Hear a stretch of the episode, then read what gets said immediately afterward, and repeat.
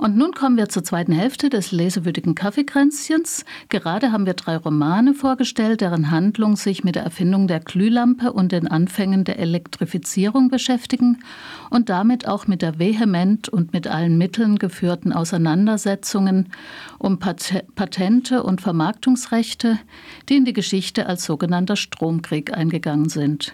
Die letzten Tage der Nacht von Graham Moore hat Hardy vorgestellt, eine Art Justizkrieg Krimi. Protagonist war, ist hier der junge Anwalt Paul Crothers, der den Hauptkontrahenten von Edison im Stromkrieg George Westinghouse vor Gericht vertritt. Den Roman Blitze von Jean Echenoz hat uns Birgit präsentiert.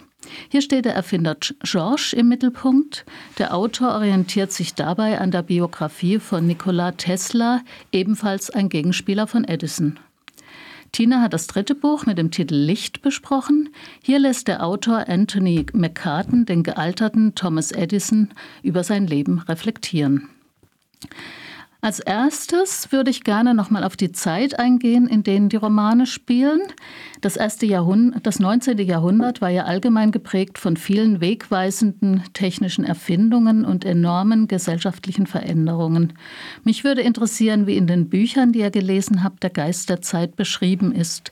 Ist in der Gesellschaft eine euphorische Aufbruchsstimmung bezüglich der Veränderungen spürbar oder wurden manche Entwicklungen damals auch kritisch gesehen? Gab es Ängste Vorbehaltungen gegen neue Erfindungen. Wie ist es denn in dem Buch von, äh, wie heißt er, Graham Moore, Hardy? Also da ist natürlich ähm, ausschlaggebend jetzt die Entwicklung um den Strom, also das Zentrum. Und da ähm, äh, äh, erfährt man wirklich sehr viele Ängste durch die beteiligten Personen, die sich jetzt mit diesem Strom überhaupt nicht auskennen. Ich habe ein Zitat vorgelegt, wo der Edison da aus wundersamer Weise solche äh, Stromstöße da ähm, erzeugen kann. Es kommen äh, verschiedene Beispiele noch drin vor, wie ähm, über die Stromkabel Menschen zu Tode kommen. Also das, was er da beschreibt, äh, der Autor, ist schon, dieser Strom ist eine ganz gefährliche Sache. Und wenn man das jetzt gesellschaftspolitisch auch noch äh, wertet, was er auch, auch macht, Strom, Elektrizität gibt's nur bei reichen Leuten. Weil nur in diesen ersten reichen Häusern, also in den reichen Häusern werden die ersten Stromkabel verlegt und dort gibt's dann Licht. Da werden dann viele so Performances gemacht und so. Aber die ganz große Gesellschaft ist im Grunde erstmal zu der Zeit komplett von diesen Stromentwicklungen ausgeschlossen. Und das will der Autor auch da ziemlich deutlich machen, dass da ein gewaltiger ähm, Arm-Reich Gegensatz in dieser Zeit vorhanden ist. Mhm. Und diese Euphorie, die jetzt aus dem Zitat hervorkam von Edison, das du vorgelesen hast, das war jetzt eher so seine seine Begeisterung, seine Fantasie da, sein Größenwahn, sage ich jetzt mal. Ja, das also war jetzt äh, von Edison eine Methode, um die Macht zu zeigen, mm, die er ja. hat. Er kann die Freiheitsstatue, er ja. macht nicht irgendeine Lampe an, sondern die Freiheitsstatue, um dem armen Wicht, den St. Paul mm. zu zeigen, du bist nichts, ich kann mm. das alles machen. Da geht es aber eher um diese Auseinandersetzung, um diese äh, juristische Auseinandersetzung, wo er ihn dann eben platt machen will. Du hast überhaupt keine Chance gegen mich. Das hat jetzt weniger was mit so einer Euphorie zu tun, die natürlich bei den Leuten, die sich mit dieser Sache beschäftigen, diesen Wissenschaftlern, Ingenieuren, durchaus vorhanden ist, aber mhm. nicht in der großen Masse der Bevölkerung. Wie ist es denn in dem Roman Blitze, Birgit? Also der Jean Echenoz widmet sich eigentlich nicht so sehr den Ängsten. Das mag auch damit zusammenhängen, dass er ja ganz stark aus dieser Tesla, also Gregor-Perspektive ähm, erzählt. Und ähm, der ähm, reist ja durch die Lande mit so Tricks, also er lässt Strom durch sich durchfließen, er hat wahnsinnige Effekte und so. Und Echenon beschreibt da mehr, schon mehr die Euphorie, die Begeisterung, dieses Gefühl, alles ist möglich. Er beschreibt aber auch, wie das äh, Okkultisten und Verschwörungstheoretiker auf dem Plan ruft, diese bahnbrechenden Änderungen. Wobei ich, also das hätte mich noch näher interessiert. Das wird, kommt leider nicht so ausführlich in dem Roman vor. Und er beschreibt, also wie Hardig schon gesagt hat, gerade zu Graham Moore, auch diese gewaltigen sozialen Unterschiede. Ja, dass eben eine, eine reiche, dekadente Elite äh, gibt, die nicht weiß, wohin mit dem Geld und dann aber eigentlich die große äh, Masse der Arbeiter, die höchstens Mindestlohn, meistens gar, gar nicht Mindestlohn bekommen und noch sehr lange in Dunkelheit äh, leben müssen. Wie ist das denn in dem Buch Licht, Tina? Anthony McCartan beschreibt es natürlich auch äh, oder es kommt, wird einem eher so ambivalent rübergebracht. Also es gibt auf jeden Fall auch in, äh, in seinem Roman Licht ähm, eine große Begeisterung. Es ist eben die, ähm, das, spielt ja auch zur Zeit des äh, Jahrhundertwechsels, ähm, 1899, 1900. Es bricht ein neues Jahrhundert an. Das ist schon mal so einfach ähm, so belegt mit wahnsinnigen Zukunftshoffnungen. Es gibt ein Zitat von JP Morgan, der sagt irgendwann mal, willkommen im 20. Jahrhundert, hereinspaziert. Und das ähm, ich, fand ich irgendwie ganz, ähm, da wurde ganz deutlich gemacht, wie eben auch das Spektakuläre daran oder das Spektakel so eine unheimliche Rolle spielt.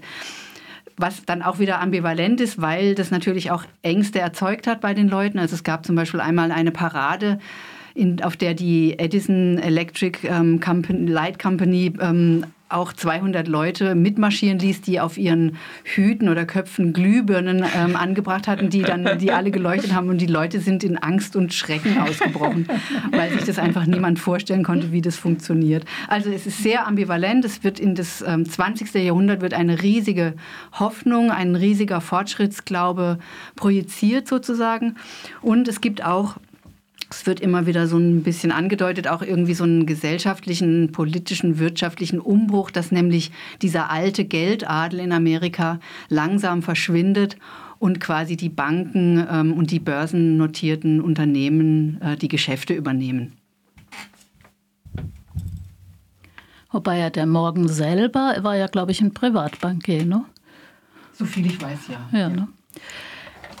Ja, das mit der Prozession hatte ich auch gelesen als skurriles Ereignis. Ich denke auch diese Weltausstellungen, da war ja auch die eine in Chicago in der Zeit, ähm, finde ich, sind auch so ein Ausdruck von dieser äh, Begeisterung über diese neuen Erfindungen, ne, die dann da bei den großen Ausstellungen präsentiert wurden.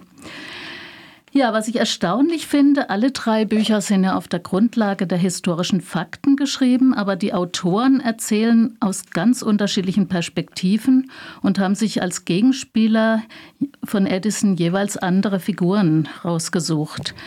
Das Ergebnis, finde ich, ist, dass die Geschichten und besonders die Charakterisierungen der Protagonisten sich extrem unterscheiden. Ähm, ja, habt ihr irgendeine Idee, warum das so ist? Warum die Autoren sich entschieden haben, ihre Geschichte so anzulegen? Hatten sie eine bestimmte Kernaussage, die sie rüberbringen wollten im Kopf? Oder ähm, ja, wie, wie genau haben sie sich überhaupt an die literarischen Fakten gehalten? Also bei dem Graham Moore ist es so, am Ende beschreibt er halt, was er alles hinzugefunden hat, erfunden hat und äh, was die Wahrheit ist. Also von daher kann man sich dann schon einigermaßen zurechtfinden, weil viele Geschehnisse eben für seine Zwecke zurechtgeschrieben werden. Aber mir ist aufgefallen, dass ähm, also gerade bei dem Tesla-Buch von der Birgit die Person des Teslas doch sehr unterschiedlich gewürdigt wird. Also bei dem Graham Moore ist es so, da benutzte den Tesla, um gegen den Westinghouse zu mobilisieren. Es führt zu, es gibt eine ähm, interessante Szene, das Labor von dem Tesla brennt ab, während Tesla und dieser Anwalt in dem Labor sind. Sie werden schwer, also der Anwalt wird schwer verletzt, Tesla verschwindet, ist sozusagen wie der Anwalt über Monate nicht einsatzfähig, taucht dann irgendwann mal bei der, ähm, bei dieser Sängerin auf, die ich erwähnt habe. In dem Buch von der Birgit gibt es auch diesen Brand. Ach so, und der Brand wird letztendlich ähm, dem Edison in die Schuhe geschoben, dass er das sozusagen den Tesla vernichten wollte. In dem Buch von dem Birgit ist mir aufgefallen, er wird eine ganz andere Geschichte erzählt. Da gibt's auch den Brand. Da gibt es aber einen, also da gibt's die Frau von dem Westinghouse. Und da gibt's so eine Art platonische Liebe zwischen Tesla und, West, und der Frau vom Westinghouse. Der hat wiederum einen Kompagnon, der verliebt ist in diese Frau und will jetzt den Tesla dadurch schädigen, dass er ihm das Labor anzündet. Also du hast Personen, die historisch belegt sind, die aber jetzt mit praktisch ganz unterschiedlichen Erzählungen, so wie es in die Geschichte irgendwie reinpasst, dann äh, beschrieben werden. Ähm, wobei das nicht ganz stimmt. Also der Tesla ist nicht verliebt in die Frau von Westinghouse, ja. sondern äh, in die Frau von Norman Axelrod, die Hester Axelrod. Und ich glaube, das ist eine erfundene Person, ganz ehrlich ge gesagt. Also, ähm, wie, also wie auch immer, aber das mit dem Brand ist, stimmt, ja. Ja, also der Tesla ist ja in dem Buch Blitze, das du vorgestellt hast, Birgit, als so ein, sag jetzt mal, heute wird man sagen, ein Savant, ein, ein Mensch mit Sonderbegabungen dargestellt, auch der eigentlich in dieser Vermarktungswelt überhaupt nicht zurechtkommt. Hast du eine Idee, wie weit das den historischen Fakten entspricht oder ob das auch literarisch ähm, ja, quasi äh, größer gemacht oder da mehr den Schwerpunkt drauf gelegt wurde? Also ich glaube, das entspricht den historischen Wahrheiten, dass der Tesla ein sehr besonderer Mensch war, dass er viele dieser Marotten äh, hatte und viele dieser Eigenschaften, die wir heute vielleicht ins autistische Spektrum setzen würden. Ein Savant war er nicht. Er hat auch fünf Sprachen gesprochen. Also Savants sind ja so Menschen, die quasi ganz viel nicht können, aber dann eine Einzelinselbegabung mhm. haben. Äh, das trifft auf ihn nicht zu. Er konnte auch fünf Sprachen. Er hat also vielerlei mhm. äh, Begabungen ja. äh, gehabt. Ja. Ich glaube, Jean Ingenance das ist ja sein drittes Buch, wo er irgendwelche Personen porträtiert. Und er porträtiert, hat vorher Maurice Ravel und äh, einen so einen ungarischen Läufer porträtiert. Und das sind immer Personen, die aus unterschiedlichsten Gründen wahnsinnig begabt sind, aber irgendwie nichts aus ihrem Genie äh, so richtig machen können, ja, aus irgendwelchen Gründen. Ja. Mhm. Und ich glaube, deswegen hat ihn auch der Tesla ähm, so interessiert, mhm. weil eben Tesla jemand ist, der ja, der einfach im Grunde keine Interessen hat. Ja. Ihm schwebt vor, die ganze Welt mit kostenloser Energie zu versorgen und zwar nicht aus Menschenfreundlichkeit oder sowas oder weil er denkt, oh, die Welt braucht es, sondern einfach, weil es möglich ist. Ja, einfach mhm. weil er herausfindet, es wäre möglich, die ganze Welt mit äh, Energie zu versorgen und deswegen will er es machen. Punkt. Ja. Mhm. Also der tickt einfach auf eine besondere Weise. Ja. Mhm. Und äh, gibt es da einen Hinweis darauf, warum der Autor jetzt in dem Fall, ich glaube, ich habe ihn falsch benannt, er heißt nicht George, sondern Gregor? Ja, Gregor. Gregor. ähm, warum er eben den Tesla nicht als Tesla in dem Buch äh, als Figur hat, sondern quasi so ein Pseudonym, sage ich jetzt mal, nimmt? Ich glaube schon, um ein bisschen dazu erfinden zu mhm. können, aber es wird ihm allgemein bescheinigt, er hat sehr wenig dazu mhm. erfunden, er hat äh, wirklich sehr exakt recherchiert. Einzig, wo es ganz fabulös wird am Ende mit diesen Tauben, was ich kurz angesprochen habe, dem Erste-Hilfe-Köfferchen, das ist, glaube ich, nicht so richtig überliefert. Also ich glaube, da ist die Fantasie ein bisschen mit ihm durchgegangen. Aber dass er verarmt gestorben ist schon. Ne? Das ist auf jeden mhm. Fall richtig, ja. ja. Ja, und im dritten Buch, ähm, Licht, ähm, ja, wie ist es da? Wie viel hat der Autor dazu erfunden? Wie, wie denkst du, warum hat er es auch jetzt die Polarität sich rausgesucht? Also da gibt es ja ganz stark die Polarität zwischen dem Morgen und dem Edison. Der Schriftsteller Anthony McCartan hat ähm, am Ende seines Romans Licht nochmal in so einer Nachbemerkung erklärt, dass er jetzt nicht unbedingt, also dass es nicht sein Anliegen war, jetzt der ähm, noch eine weitere Biografie über Edison zu schreiben, sondern er hat sich dafür interessiert, was dabei rauskommt, wenn ein alter Mann sich an sein Leben erinnert. Mhm. Ähm, das sagt er explizit in seinem Nachwort. Ich fand jetzt, hatte das jetzt diesen Schwerpunkt beim Lesen des Romans nicht so ähm, gespürt. Ähm, ich fand halt, ich, oder ich dachte, dass äh, eben dieses Gegensatzpaar Edison, der geniale Erfinder, Morgan, der, naja, auch auf eine Art geniale Entwickler oder, oder Investor, dass das einfach ähm, ein griffiges, gutes Gegensatzpaar ergibt, wo man dann ähm, eben viele Konflikte so drauf projizieren kann. Also ich fand das auch eine ganz gute Idee. Mich hat dann schon natürlich auch ein bisschen gewundert, als ich auch in unserer Vorbesprechung oder als wir über die drei Romane geredet haben, hatte ich immer mehr den Eindruck, dass der Edison eigentlich gar nicht so ein Sympathieträger ist, wie er jetzt hier in dem Buch von McCartan vorkommt.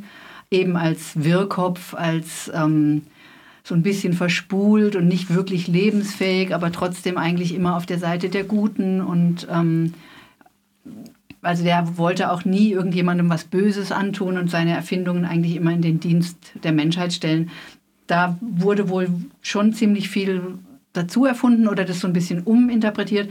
Aber als, also als äh, Gegensatzpaar fand ich das eigentlich eine ganz gute, fand ich das ein ganz gutes Paar. Hm. Ich möchte vielleicht da noch kurz dazu sagen, dass ich auch glaube, wenn du zu Lebzeiten jemand gefragt hast, wie ist Thomas Edison, hättest du wahrscheinlich auch nicht eine Meinung gehört. Ja, da hättest du bestimmt auch drei Leute gefragt und drei, drei völlig verschiedene Bilder. Ich glaube, es gibt sowieso in der Geschichte nicht die Wahrheit und schon gar nicht, wenn es darum geht, Personen zu beschreiben. Ja, das stimmt natürlich. Ja, wobei ich jetzt gerade die Beschreibung von Edison in dem Buch, äh, was Tina vorgestellt hat, Licht und dem Buch von Graham Moore schon sehr extrem ne, finde, ne, den Unterschied bei, bei äh, mein Gott, Licht. Bei Licht ist, wie du es gerade gesagt hast, ne, der ist eher so der Wirrkopf, der nicht so geschäftstüchtig ist. Und bei Graham Moore ist er ja eher ein sehr ausgefuchster Geschäftsmann. Ne? Also da sind schon ziemliche Welten dazwischen, finde ich. Ne? Also ein Geschäftsmann, der eigentlich um seine Erfindungen kämpft. Er ist nicht als Geschäftsmann in dem Sinne, dass er jetzt da ähm, sehr viel Geld machen will, sondern ihm geht es um das Vorrecht, der Erste gewesen zu sein. Also da kommt so ein bisschen mhm. so einen anderen Schlag mit rein, wie stark jetzt der, Mor äh, der JP äh, Morgan ihn sozusagen als Geldgeber dann in die Richtung und auch drückt. Das äh, wird so nicht ganz klar in diesem Roman. Man muss auch gucken, der ähm, Roman von dem Moore, der behandelt eigentlich nur zwei Jahre von mhm. dieser Auseinandersetzung von 88 bis äh, 90. Und die ganze Geschichte mit dem Tesla, die dann später kommt, äh, wird da überhaupt nie realisiert, sondern der Tesla ist eigentlich zu der Zeit noch ein Erfinder, der mittendrin steht in der Welt und von daher ein ganz anderer Charakter als zum Beispiel in deinem Buch äh, von der Birgit, wo er dann die, die entsprechende Entwicklung mitmacht. Mhm. Edison ist hier ganz stark so ein, so ein Doppelcharakter. Am Ende lobt er ihn aber, weil der Edison wäre sozusagen der Erfinder des Erfindertums. Er hätte Ideen erfunden. Das wäre seine Hauptaufgabe gewesen und reiht ihn dann praktisch in seinem Metier in äh, positive Richtung, während immer dann, wenn es um diesen Streit geht, wer Erster ist, wer Egoist ist, da ist er schlecht dabei, aber in seiner eigentlichen Art des Erfindens ist er eine gute Person bei dem Graham Moore. Hm. Wobei ich auch gelesen habe, dass er ja auch ganz viele Leute beschäftigt hat, die im Grunde seine Experimente, ähm, also quasi, er hatte Leute angestellt, die, die für ihn mitgeforscht haben. Ne? Und äh, Jetzt, wenn man gerade die Glühbirne nimmt, äh, da haben ja tatsächlich schon einige Leute vorher ähm, rumexperimentiert. Auch da ging es ja vor allem darum, den richtigen Glühfaden zu finden. Ne? Aber gut. Es ähm, ist ja auch total umstritten, ob ja. Thomas Edison die Glühbirne erfunden hat. Es wird heute eigentlich behauptet, ja. er habe sie nicht erfunden. Also Gut, ähm, was ja auch schon immer wieder Thema war jetzt, äh, ist diese Frage, wie weit kommt man mit seinen Erfindungen, wenn man keinen Geldgeber hat, keinen Finanzier, keinen finanzkräftigen Unterstützung? Ähm, wie seht ihr das in euren Büchern? Äh, ist das eine produktive Zusammenarbeit oder wie ist da das Verhältnis zwischen den Kapitalgebern und denen, die forschen, egal ob jetzt Tesla oder Edison oder Westinghouse? Ich fange jetzt mal mit Birgit an, äh, das Buch äh, Blitze. Ähm, ich würde sagen, im Blitze ist es ein sehr ambivalentes Verhältnis. Natürlich braucht man Geldgeber. Und in Blitze ähm, ist es auch so, dass tatsächlich die Geldgeber ähm, länger zu Gregor halten, Gregor alias Tesla, als ähm, die Wissenschaftler. Ja? Weil, erst, weil Geld, Investition ist wie eine Art Spiel. Ja, man investiert sozusagen, man setzt auf was und sie denken, er ist ein genialer Kopf, also setzen sie weiter auf ihn, als, als er schon längst ein bisschen als verrückt äh, dasteht. Aber es gibt auch die andere Seite, ja. Und ich würde euch da eigentlich am liebsten, obwohl es dauert zu lang, ich sag's nur kurz. Es gibt auch ja auch die Seite, dass zum Beispiel Tesla diese Idee hat und auch eine reelle Idee hat, wie man die ganze Welt mit kostenloser Energie versorgen könnte. Ja. Und da schreibt ähm, Jean Egenons sehr deutlich, diese Idee stößt natürlich bei den Leuten, die Geld machen wollen mit diesem, äh, mit der Elektrizität überhaupt nicht auf Gegenliebe. Ja? Und er tut besser daran, das so wenig wie möglich darüber zu sprechen, weil sonst sind nämlich die, die Geld machen wollen, dabei ihn in die Klapse zu äh, stecken. also da, ähm, da ist er ziemlich eindeutig auch. Ja? Mhm. Also es geht darum, Geld zu machen. Ähm, Tesla braucht diese Leute. Sie werden auch nicht in diesem Buch nicht nur schlecht dargestellt in Blitze, aber es ist ganz klar, es soll Geld gemacht werden und an Erfindungen, die nichts kosten, hat niemand Interesse. Ja, es ist ein bisschen wie, wie heute die Diskussion zum Teil um Rechte an Wasser oder Elektrizität ist eigentlich auch eine Naturgewalt, ne, wenn man sich so Ganz genau, anguckt. genau, das, das kann man sich heute gar nicht mehr ja. vorstellen, aber es könnte so sein. Ja. Es gibt in dem Graham Moore Buch eine schöne Szene. Da erläutert der Westinghouse, wie so ein Generator, also dem Anwalt, wie so ein Generator funktioniert. Und der Anwalt stellt dann so ganz äh, naiv die Frage, ja, wo kommt denn eigentlich der Strom her? Sagt der Westinghouse, das wissen wir auch nicht. Der ist halt da. Es ist eine Naturkraft. Damit wird das genau ausgedrückt, dass es eben sowas ist. Tatsächlich wissen sie zu der Zeit eben nichts von diesen atomaren Zusammenhängen, von diesen verschiedenen Kräften, die da wirken, sondern sie können eben durch die Technologie das benutzen. Mehr wissen die gar nicht davon. Und das ist so ein, so ein entscheidender Punkt. Also Wissenschaft und Kapital ist auch hier mal so wechselvoll. Natürlich untersucht der Westinghouse ganz gern alles Mögliche. Aber er hat natürlich im Hinterkopf, er ist ja selber dann auch der, der Kapitalist dass daraus was werden muss. Und er erfindet eigentlich auch nur immer Sachen, die tatsächlich dann zu Geld gemacht werden können. Das ist beim Tesla eben anders. Deswegen ist er so eine, so eine andere Figur. Aber er ist ja eigentlich so gesehen äh, total in diese kulturelle kapitalistische Gesellschaft eingebunden, indem er ständig auf Partys geht, das auch braucht, nicht nur eingeladen wird. Er ist ja sozusagen so eine, so eine Figur dieser ganzen Form von Gesellschaft und mittendrin. Und ohne das hätte natürlich auch bestimmte Dinge nicht machen können, weil jeder, der ihn anstellt von den äh, Leuten da, finanziert ihn mit viel Geld und bei dieser Elektrizität braucht man auch viel Geld, um diese Maschinen, Maschinen herzustellen, die man dafür braucht. Also das ist ein Verhältnis, was unmittelbar zusammenhängt und ohne geht es gar nicht. Es gibt allerdings eine schöne Szene im Roman, ähm, Tesla wird von diesem Anwalt gekidnappt und auf die Seite äh, gebracht, damit niemand ihn irgendwie drangsalieren kann, bringt ihn zu seinem Vater, das ist ein sozial guter Mensch. Tesla hat durch diesen äh, Laborunfall sein Gedächtnis komplett verloren und unter dieser der treibt eine Schule, treibt eine Schule der Vater, wird er jetzt so nach und nach wieder zurück äh, in seine alte Form gebracht und bringt den Kindern in der Schule mit praktisch nichts was er dort vorfindet, zeigt er ihnen diese verschiedenen elektrischen Geschichten und kann also aus kleinsten Mitteln ohne Geld auch viel bewirken. Das ist eine bewusste Szene, glaube ich, die der, ähm, die der Autor da in dem Buch eingesetzt hat. Mhm. Kann da jetzt auch gar nicht mehr so viel anderes sagen zu, dem, äh, zu, dieser, zu dieser Paarung. Es ist im Buch von Anthony McCartan eigentlich genauso, dass die beide sich gegenseitig brauchen, dass der Erfinder nicht in der Lage wäre, seine Erfindungen selbst zu vermarkten Natürlich braucht auch jemand wie JP Morgan Leute, die gute Ideen haben. Und in dem Buch ist es so, dass der Edison sich ganz lange quasi einbildet, er könnte das Geld nehmen und trotzdem noch mit einem Teil seiner selbst, seiner Seele auf eine Art unabhängig bleiben und auch irgendwie auf eine Art unschuldig bleiben. Hm. Also McCartan hat ja, so wie ich dich verstanden habe, da ganz stark die Polarität auch aufgemacht zwischen Moral, seine eigene moralische Idealismus behalten und quasi dem Profit denken, oder? Ist ja schon so ein bisschen, wie er es auch angelegt hat. Ja, und, und dass daran dann, daraus dann so eine Art Kompromiss mhm. entsteht.